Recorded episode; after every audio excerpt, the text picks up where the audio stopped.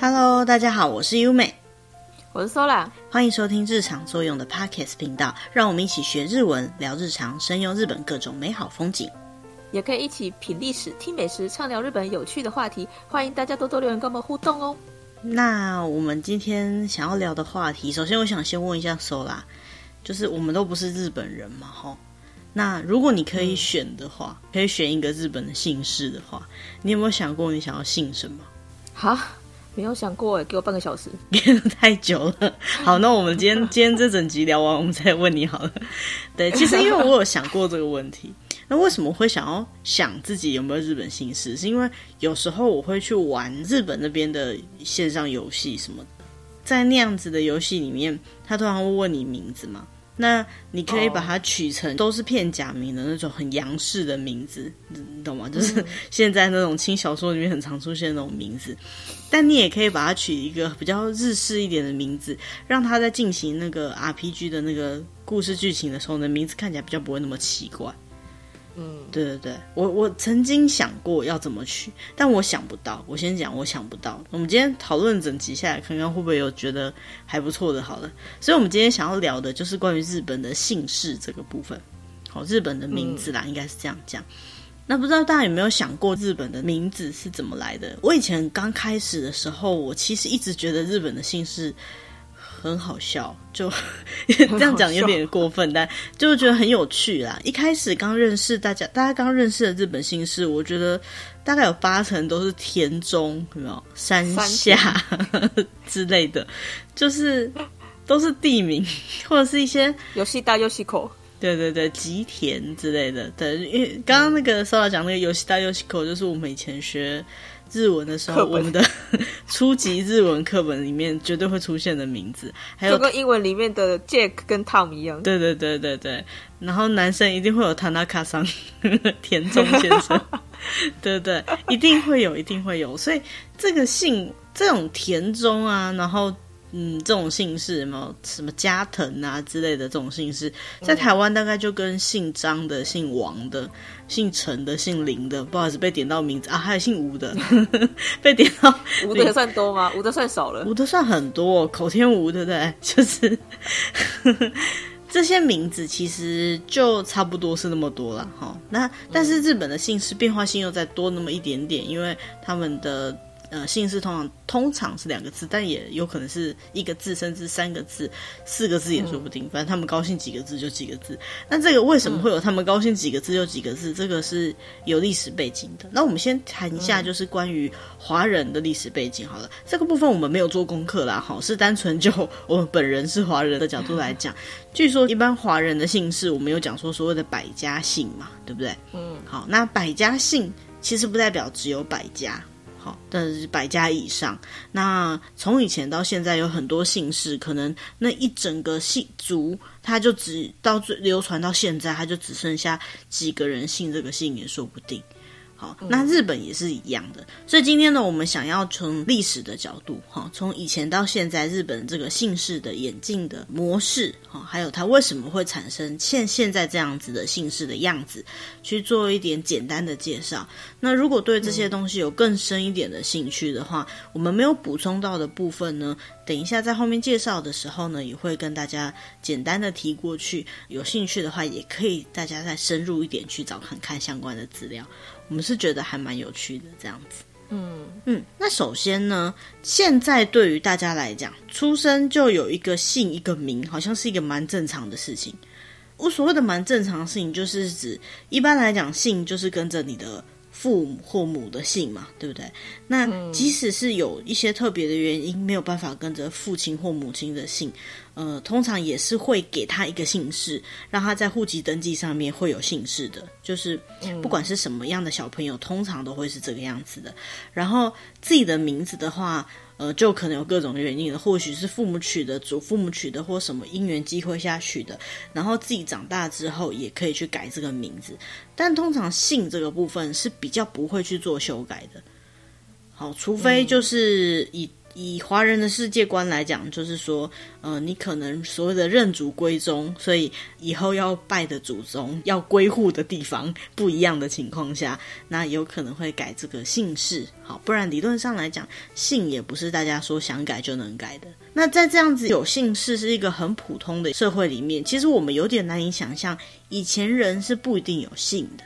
好，那在日本来说呢，他们有一种说法叫做谬吉。谬吉就是苗字，苗是那个树苗的苗，苗字。嗯、那这个苗字，苗就是我们说树苗，也就是呃冠名的，也就是它最上面的那个名字。其实很多人现在日本人他们自己也不不一定会去知道说自己的这个姓氏是怎么来，就像我们自己可能也不知道我们自己的姓氏是怎么来的。要了解这个姓氏的来源之前，好，也就是说要了解它的历史之前呢，其实先探讨就是名字到底是一个什么东西。以现代的观点来讲，名字的话呢，就是包含你的姓氏，还有你的后面的你自己的名嘛，对不对？在日文来讲呢，是讲作氏姓，氏姓念作西 C，好。不管是氏或姓，其实它分开来讲是有不同的意思的。大概在日本的平安时代以前，它就有所谓的氏姓制度了。那氏呢，是念作乌吉，姓念作卡巴内。所以古代呢，氏跟姓本身有区别。再来，姓氏呢，跟名字又是不一样的东西。那什么是氏？氏呢，就是氏族的意思。氏族就代表说，它其实是跟血缘关系比较有关的。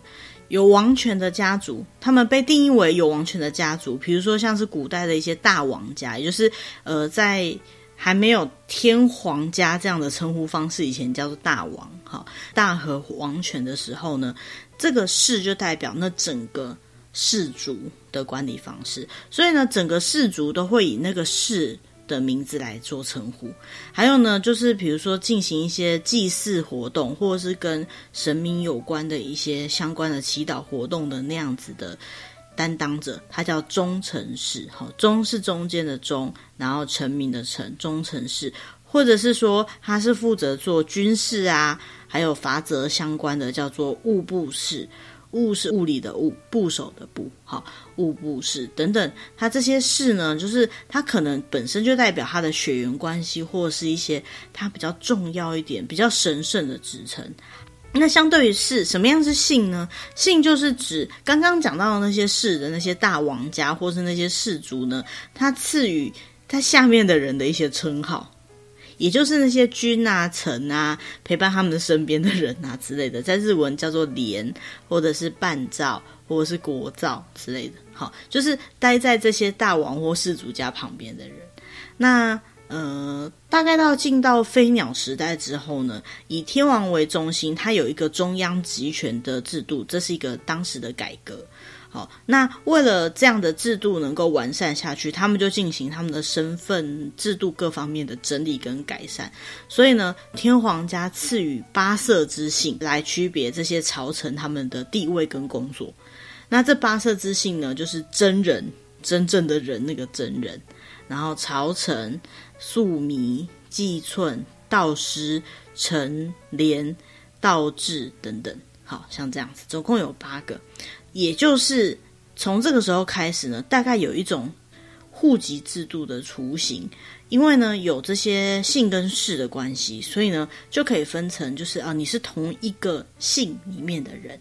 好，可是呢在管理上来讲，不一定所有的庶民都是有姓氏的，在这个时候还是这样子的。好，基本上姓呢还是由天皇授予给就是下面的人的。当然，管理用的话，还是有可能有赐赐予管理用的那些庶民用的姓氏也说不定。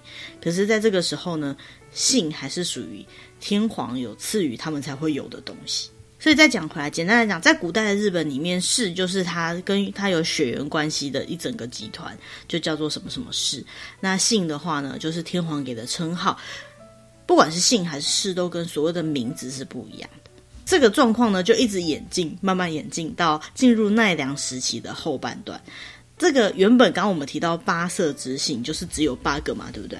八色之姓呢，呃，为了能够让他们 就是有更多的人被赋予这些责任，那他们只好赐予更多的姓氏，所以名字呢就越来越多，甚至呢有比如说啊、呃，你做了什么有功的事情，我为了奖赏你有功，我就赐予你一个姓，嗯，这样子，所以呢这个姓呢就变成越来越多，越来越多。一开始虽然只有八色之姓，但是呃员工变多了，所以他的姓就变得越来越多，部门就变多了，对，部门就变得越来越多了。那后来呢？这样一直演进下去，演进到平安时代之后呢，因为已经超级无敌多了嘛，所以呢，他们就开始归纳朝廷里面比较重要的职称、比较重要的职位的那些士族呢，就把他用四个姓氏来独占。那四个姓氏就是元、平、藤、橘。元氏、平氏。藤原氏跟橘氏这四个姓氏，其实大家应该都还蛮熟悉的。那呢，也从这个时候开始呢，慢慢去整理那些朝臣的姓。但也因为这样有整理过之后呢，用姓来直接判断他们的身份的方式，这样的功能呢就不见了。好，因为呢。嗯这几个姓氏里面，尤其是藤原氏，在朝廷中占有非常压倒性的地位，所以呢，藤原氏就超级无敌多，多到已经没有办法用藤原氏这个氏来区分他的职位高低了，因为大家都想要当藤原氏，可以想象，他有点像派系啦，藤原氏这个派系，它 这整个派系里面都是藤原氏，就无法分辨了，这样。嗯嗯，也因为这样的关系，一直进展到平安时代的后期呢，他们就开始出现一些特别的现象。那个特别现象，在我们现在叫做非常普普遍的东西，就是名字。比如说，像在增加了无敌多的这个藤原氏里面呢，他就用他们自己家住的，对，自己住的那个房子，通常都是京都那边的地名啦，哈，因为那那个时候首都在京都嘛，那京都那边的地名了，来当做他们自己的家名。好，家庭的名字叫家名，那那几个家名呢，就是所谓的九条、近卫、阴司、二条、一条之类的。如果去过京都逛街的，对，一定知道他们有什么九条通，有没有二条什么什么的。好，那九条葱，对，这九条葱也是很有名的。那 那其实就是因为藤原这个姓，虽然说他派势很强，可是他已经多到不能再多了，所以他们只好再把它分别开来。那这些分别开来的结果呢，就让他们各自能够有各自比较特别的称呼方式。比如说呢，他可能就叫做藤原九条、藤原英司之类的。好，这样子呢，才有办法正确的称呼他，不然全部都是。藤原氏，好，当然他们一定当时不会那么蠢，就是无法分辨每个人呐、啊。但是怎么一个固定的称呼方式，在当初可能可能有点困难，所以他们就开始慢慢发展出类似像这样子不同的。除了藤原之外呢，后来其他的元氏啊、平氏啊、橘氏啊，也开始有这样子的进展。一直到平安时代结束的时候呢，这样子呃，能够区别出各个不同的家的这种称呼方式呢，就叫做家名。所以名字的由来是这样，嗯、姓跟氏，然后名字的由来是这样子。好，嗯、那所以对于公家来讲呢，公家这些贵族的名字其实就是来自于他的家名，也几乎等同于他的居住地，因为最一开始分辨的方式是他的居住地。嗯，那一直到平安时代结束之后呢，他们开始进入贵族可以拥有自己的农地的那个时代。为了要保护自己的农地，我们之前曾经在历史的那个篇章里面有讲到过，他们就开始去培养一些武士，就是我们现在讲的保镖啦，嗯、养他们，然后专门用来护卫自己的田地或护卫自己的财产用的。那为了能够开拓这些地方呢，所以这些藤原氏啊、呃源氏、平氏等等，他们就开始诞生出自己。所有自己的武士，那这时候的武士呢，其实有很多很有名的人物出现。那这些武士呢，也全部都跟这些公家是同一个姓，是比较多的。嗯、可是呢，因为都是同一个姓的关系，又没办法区别了。那因为这些武士们，嗯、他们多半来说都是呃守护自己被分配到的那些领地。或者那些名田之类的，嗯、所以呢，嗯、比较简单的方式呢，就是他们会去称呼自己土地的武士。呃，举个简单的例子，就是说，比如说，如果你是住在三重的藤原武士的话，那你可能就是藤原三重武士之类的，是、嗯、可能会是这样子的称呼方式。对，就是包含自己所居住的地方。好，嗯，这样子一直慢慢演进到后来进入镰仓时代。没有特别规定的关系，所以每个人都会想要拥有名字嘛。然后他们就会想要把贵族还有就是当时相对地位比较高的这些武家所拥有的名字跟一般农民分开来。也就是说，他们就不想要这些农民是有名字的，感觉有名字你就是地位高了点这样子。他们就比较想要打压这些农民，有曾经颁布了就是禁止农民使用名字这样子的政策。可是呢，进到市町时代的时候呢，农民就开始对这件事情还有很多事情有抱持的不满，就是当时所谓的下课上啊，哈，就是以社会地位来讲比较下面的这些底层的人呢，开始对上面做一些反扑，然后去抗议这些不公平。所以呢，这个禁止并没有很成功，还是有很多农民呢最后有争取到自己的名字。那在这个农民跟武士之间的关系一下好一下不好，但是慢慢互相在磨合的这个过程当中呢，也有一些武士呢跟农民相对来讲比较好，或者是呃他们之间发生了一些比较良好的关系的情况下，武士也会把自己的名字赐予给农民。好，所以呢，嗯、当时幕府想要禁止农民使用自己名字的这个政策是失败的。好，那讲到这边为止呢，其实就可以看得出来，嗯，基本上贵族他使用的家名，还有武士使用的名字，这些东西一直到世町时代，连农民都开始使用了。那所以整个以历史的观点来讲呢，一开始是很大的一个氏族，然后这中间呢，可能还会有一些姓的制度，就是在区别他的类似当时的职位。但是呢，当这些姓已经多到无法区别的时候呢，我们再用家这个比较小一点的单位去定称，所以呢，相对于这个姓这种，比如说天皇或是上面赐予他们基本上自己无法修改的这个名字而言，自己可以去决定自己的名字的，后来衍生出来这个名，好，也就是家名的名字的部分呢，就变得更加容易使用，所以呢，就开始呃，大家都这么用。所以这个东西用到现在来讲呢，就有点像是用地名来称呼那个你的亲戚朋友，比如说住在三重的大伯，或者是住在苗栗的婶婶之类的，嗯、类似像这样的区别方式。这个三重大伯就是这个大伯的名字，大概是这种概念。如果大家都认同的话，嘿，如果你家就三重只有住一个大伯的话，类似像这样。就你讲他的名字，反而没人知道。但如果你说三重的大伯，那就大家都知道，哦，是那一个人。对对对，因为他的名字可能。比如说他是当里长好了，那就是三重那个里长，谁知道是哪一个里长嘛？好，可是你们家住在三重的大伯只有他而已，所以呢，就是比起三重那个里长来讲，三重的大伯会比较适合当他的名字。三重陈先生是谁？对对对，大概就是类似这种感觉。嗯、嘿，好，那这个东西呢，进展到后面呢，又有一点不一样的状况发生了。进到安土桃山时代，也就是天下统一之后，丰臣秀吉那个时代呢，他们。算是要巩固自己的政权啦，所以呢，他们就把这个武士跟农民的身份呢，开始进行一些分离区隔。因为这个时期呢，幕府它的影响力变强，因为它已经天下统一了嘛，就好像能够自称自己的名字的这个部分呢，比较像是统治阶级的这种感觉。能够自称名字是一个非常高大上的象征，所以呢，他们就开始对开始不想要让庶民自称自己叫什么名字。诶，大家可以想象那个以前在看那个时代剧哈，就是古装剧，然后他们会讲说报上名来，对不对？报得上名来的，就代表你可能好像是某个身份地位，你的名字还算挺有名的。所以一般人就是就算报名字也没有人知道，所以不能随便报名字。就他们那个时候想营造出这样的氛围，就是不准庶民随便去报自己的名字。这个德川幕府的这个江户时代的时候呢，就像刚刚讲的，因为你的姓氏、你的名字就代表你的身份证明，所以呢，当时甚至会有一种说法叫做“苗字带刀”，苗字就是刚刚的名字，就是他的姓氏。哈，带刀就代表武士嘛，所以可能他是属于比较有身份地位象征的武士阶级。武士在当时是蛮有身份地位的。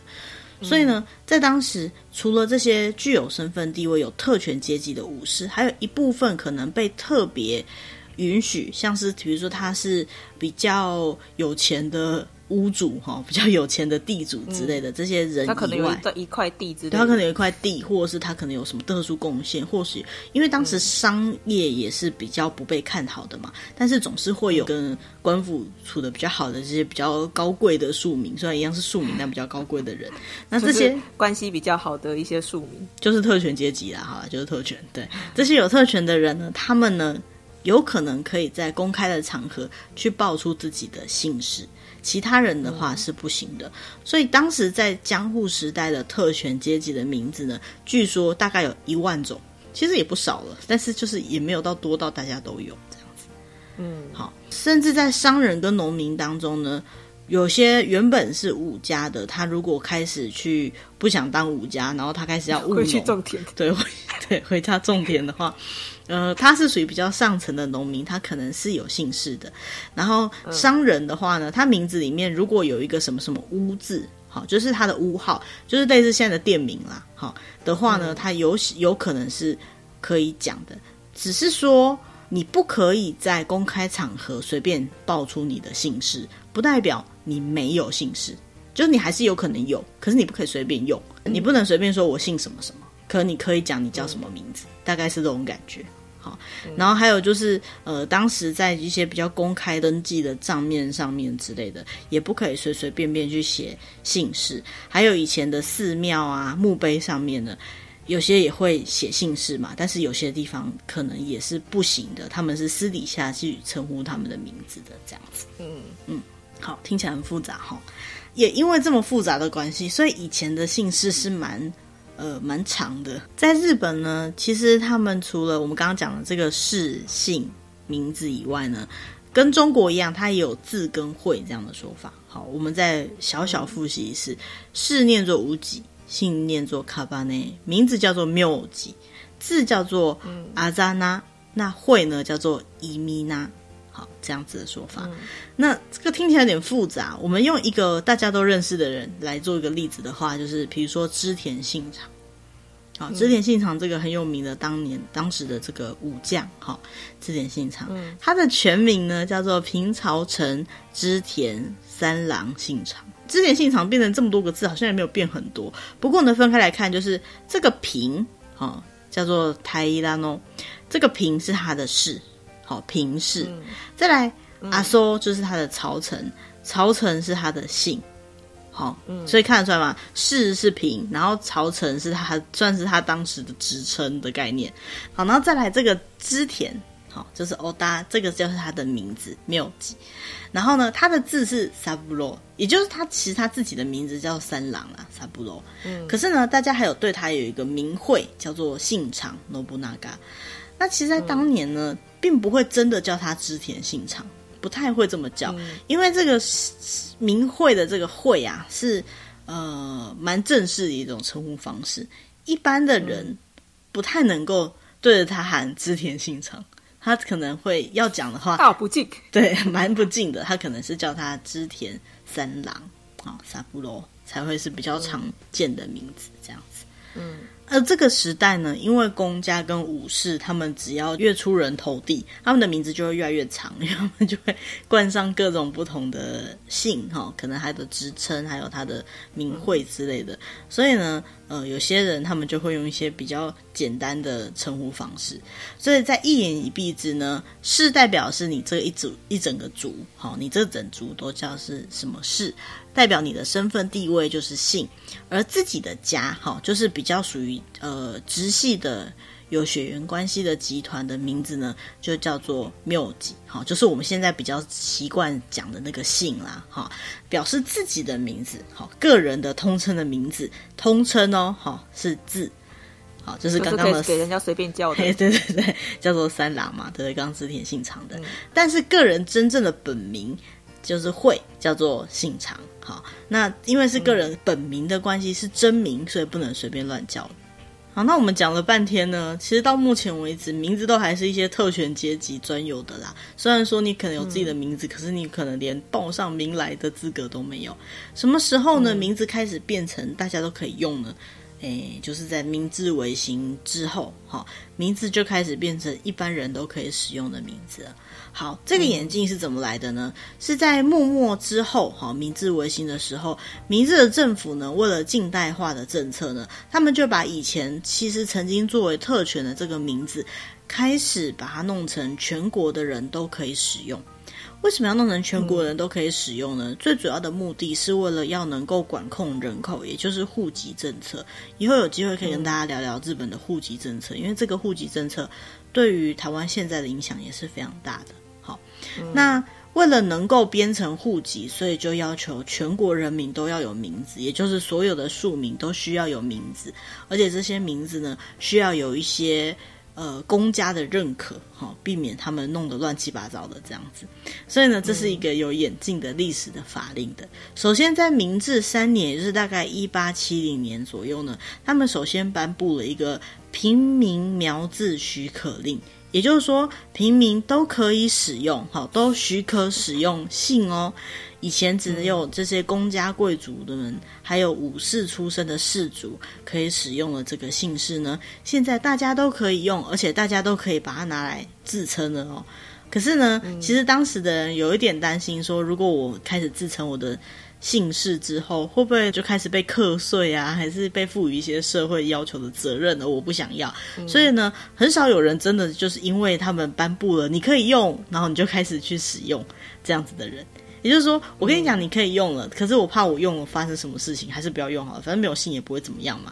所以虽然那时候他颁布了这个东西，可是、嗯、可是呢，其实并没有真正的普及。也就是说，大家其实也没有那么想要一个信嘛，就是那么久都没有了，也，想说没有信好像也没有怎样，对，也不会怎么样。那种感觉就像是什么呢？像是最近不是有那个日本他们有那个 My Number，就是他们的身份证 ID，就是 ID 号码的一个制度嘛。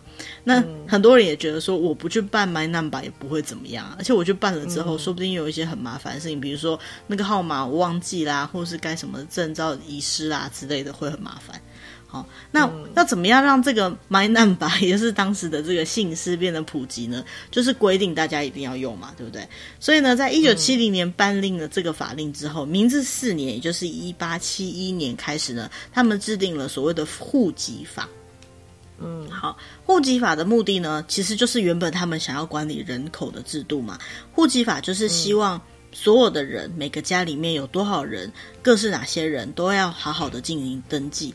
那这些登记呢，就必须要有姓氏。好，所以在这个推进当中呢，他们就开始把以前可能是以就是家名为单位，就是不一定真的一定有嗯血缘关系地位的人，把它完全控制在只有一个家的单位。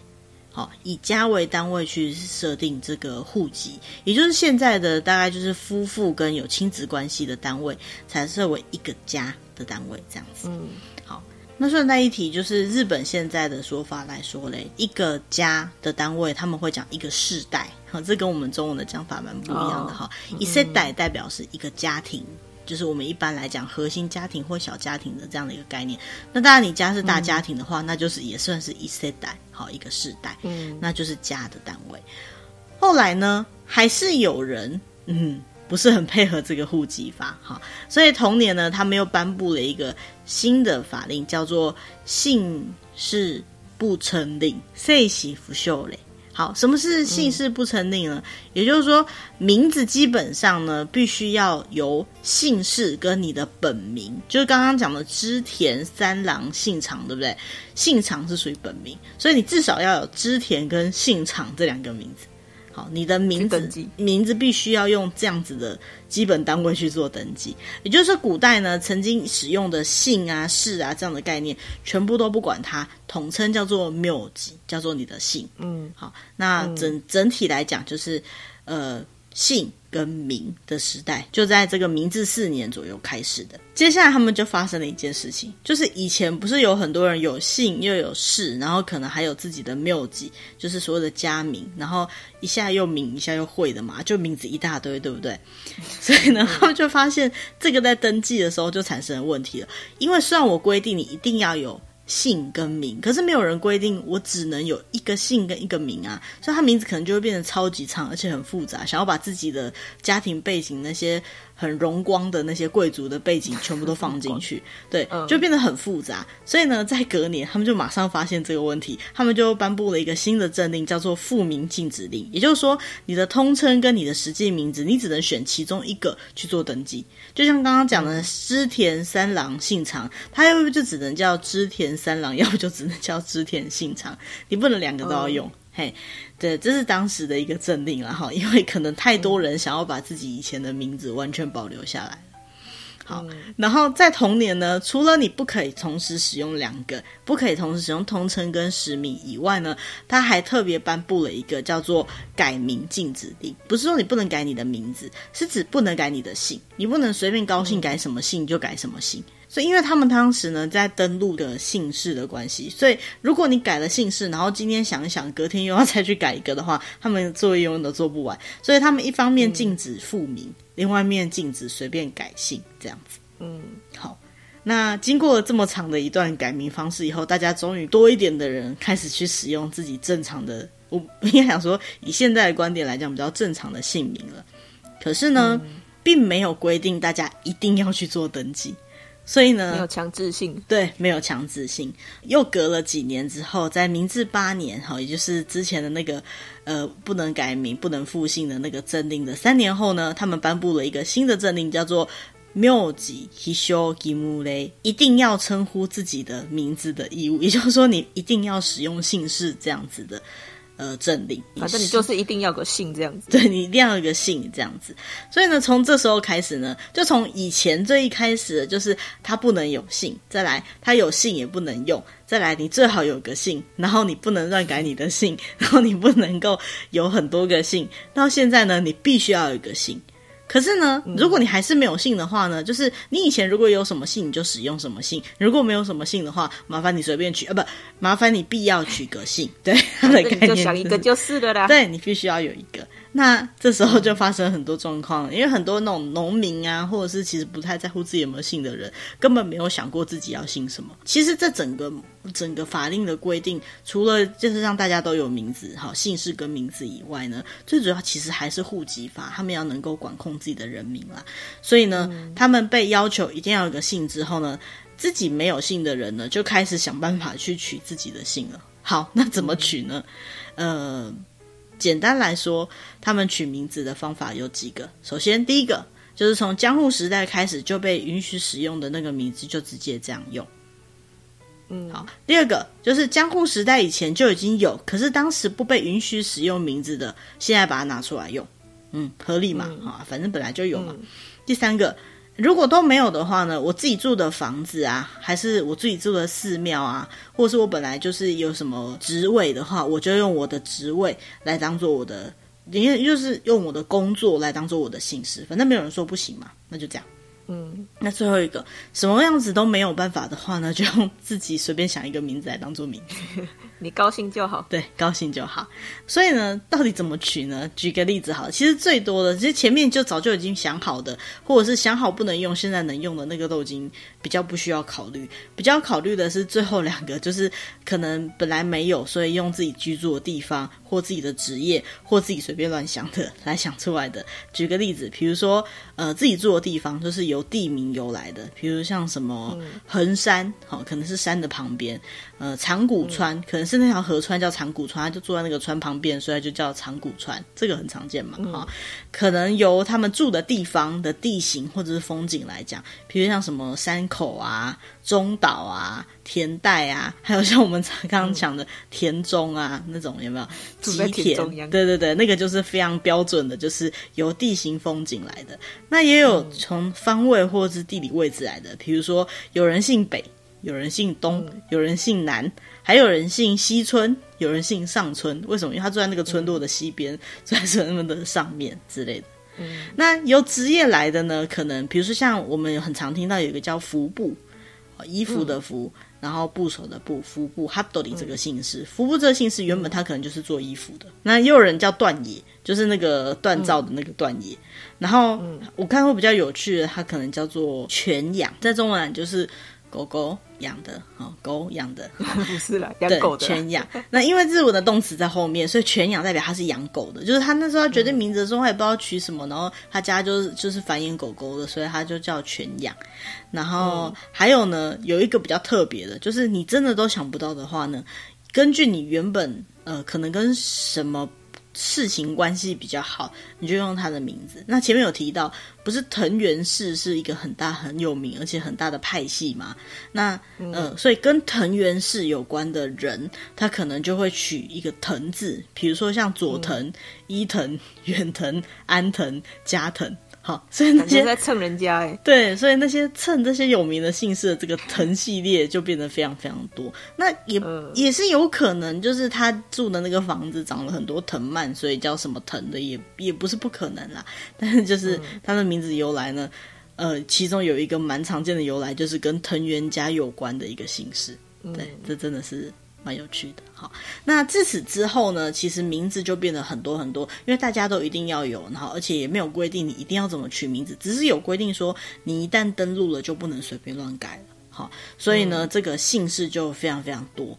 那再加上呢，原本日本就有这个家族的概念。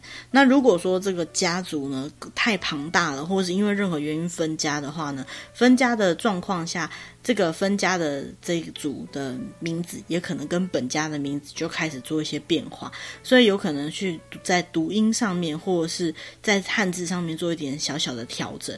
比如说像是、嗯、呃，如果我没记错的话，有一个名字。叫塞多哈塞多，然后那个塞的那个奇，它就是斋藤，然后有些人会写齐藤，对对对、嗯，那它原本说不定就可能是同一个家族，只是它分支变成齐藤跟加藤，然后都念作塞多，也有可能。嗯、其实，呃，华人的百家姓里面也有类似这样子的分支状况，像是那个金同宗跟金重宗，据说也有类似像这样的关系。有时候是为了逃难了。呃，对，逃就是逃难去改姓氏，当然是有可能。但就是你只要还没有登录，嗯、理论上都可以去修改你的名字的这样子。嗯、也因为这些变化的关系，所以呢，每一个家族就好像变得有一个家庭的特色一样。所以名字的种类就越来越多了。那嗯，要去深究它的由来，其实多多少少都可以找到原因的。不过现在的人也越来越少去研究了。但是研究它很有趣，哈。所以刚刚有提到，如果对于这些姓氏有很大的兴趣的话，坊间有非常非常的书籍，我想应该有很多有翻译成中文的，是那些书籍针对各家的姓氏。去做一些，比如说它的来源的探究啊，或者什么的。那日本人他们自己偶尔也会突然想到去查一下，说，哎、嗯，我的姓氏原本的由来是怎么样？我有没有可能是一些呃很有名的武将啊，或者是很有名的历史人物的后代？好，这都可以查出来。嗯、那这个呢，接下来我们有另外一个主题的时候呢，会再跟大家再分享关于这个部分的比较有趣的一些。内容到目前为止呢，就是姓氏终于规定了，而且终于有这么多的姓氏。还有一点呢，在日本比较有趣的地方呢，就是所谓的夫妇同氏的原则。好。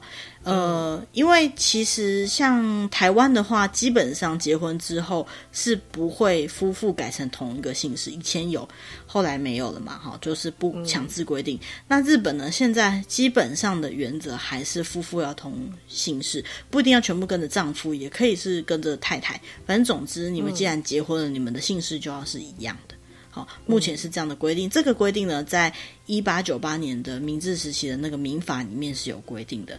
那现在呢，虽然经过很多的考量、很多的考虑，有可能想要废止这件事情，可是因为这已经是毕竟是一个呃，也实行了好几百年的一个规则嘛。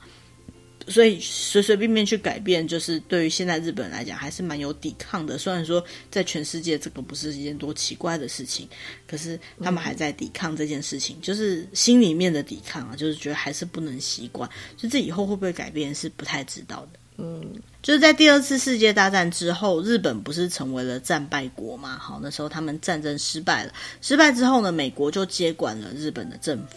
那那个时候，他们为了做更彻底的户籍的制度，他们就把这个原本呢是有武士大家族的这样的概念的这个家，改成呢必须要是夫妻或者是亲子，也就是这种更小的家族单位来做户籍政策，还是保留只要是同一个户籍，基本上就同一个姓氏这样子的一个规定方式。